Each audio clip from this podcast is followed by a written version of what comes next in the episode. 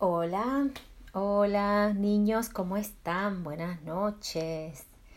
Hace como una semana o así que no les he grabado cuentitos, así que ya toca.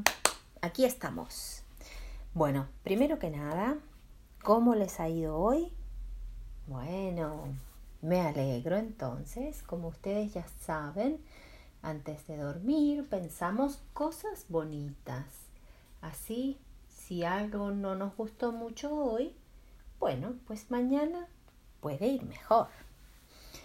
Vamos a ver, este cuentito dice que se llama Un agujerito en la luna.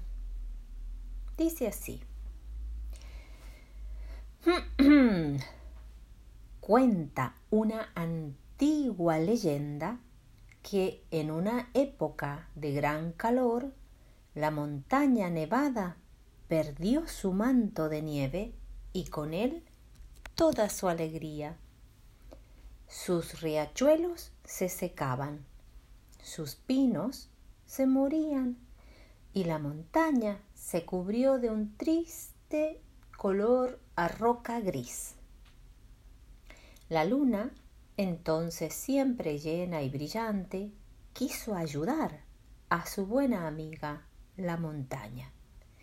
Y como tenía mucho corazón, pero muy poco cerebro, no se le ocurrió otra cosa que hacer un agujero en su base y soplar suave para que una pequeña parte del mágico polvo blanco que le daba su brillo cayera sobre la montaña en forma de nieve suave. Una vez abierto, nadie alcanzaba a tapar ese agujero en la luna. Pero a la luna no le importó. Siguió soplando y soplando y, tras varias noches vaciándose, perdió todo su polvo blanco sin él, estaba tan vacía que la luna parecía invisible y las noches se volvieron completamente oscuras y tristes. La montaña, apenada, quiso devolver la nieve a su amiga, pero como era imposible hacer que nevase hacia arriba, se incendió por dentro hasta convertirse en un volcán. Su fuego transformó la nieve en un denso humo blanco que subió hasta la luna, rellenándola un poquito cada noche, hasta que ésta se volvió a ver completamente redonda y brillante. Pero cuando la nieve se acabó y con ella el humo, el agujero seguía abierto en la luna, obligada de nuevo a compartir su magia hasta vaciarse por completo. Viajaba con la esperanza de encontrar otra montaña dispuesta a convertirse en volcán, cuando descubrió un pueblo que necesitaba urgentemente su magia. No tuvo fuerzas para frenar su generoso corazón y sopló sobre ellos, llenándolos de felicidad hasta apagarse ella misma.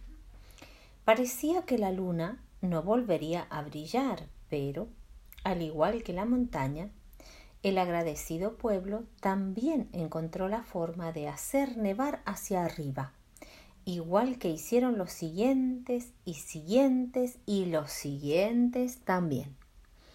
Y así, cada mes la luna se reparte generosamente por el mundo hasta desaparecer, sabiendo que en unos días sus amigos hallarán la forma de volver a llenarla de luz.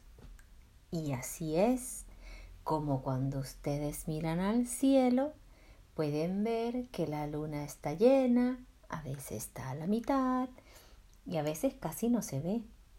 Eso se llama luna nueva, cuarto creciente, luna llena, cuarto menguante y así una y otra vez. Y colorín colorado, este cuento ha terminado. Mañana, antes de irse a dormir, echamos un vistazo al cielo a ver cómo está la luna. Hoy ya vamos a dormir. Hasta mañana. Buenas noches.